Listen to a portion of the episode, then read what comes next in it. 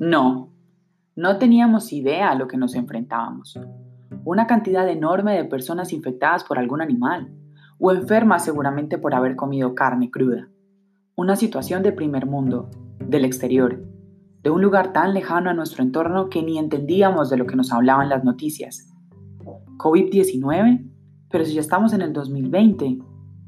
El COVID-19 lo reconoció la OMS como una pandemia global el 11 de marzo del 2020. Se han identificado casos en todos los continentes y el 6 de marzo se confirmó el primer caso en Colombia. La infección se produce cuando una persona enferma tose o estornuda y expulsa partículas del virus que entran en contacto con otras personas.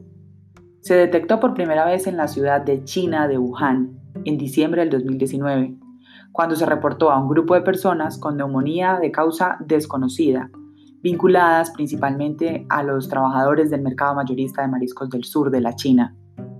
Hoy tenemos en el mundo 585.040 casos reportados, 26.819 muertes y 129.812 pacientes recuperados.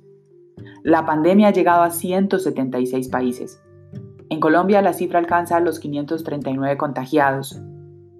Es de transmisión casi que inmediata. El periodo de incubación suele ser de 5 días, pero puede variar de 12 a 14 días. La verdad de este virus chino nos tocó enfrentarla desde el 11 de marzo y sin anestesia desde que nos encerraron en una cuarentena obligatoria. Ahí fue cuando empezamos a entender la complejidad del virus chino.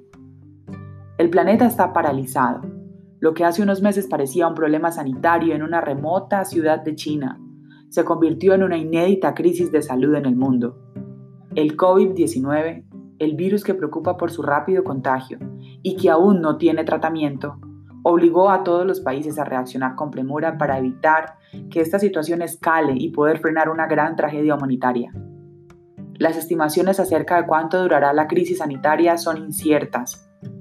Las más optimistas dicen que estaría mejor el panorama en abril.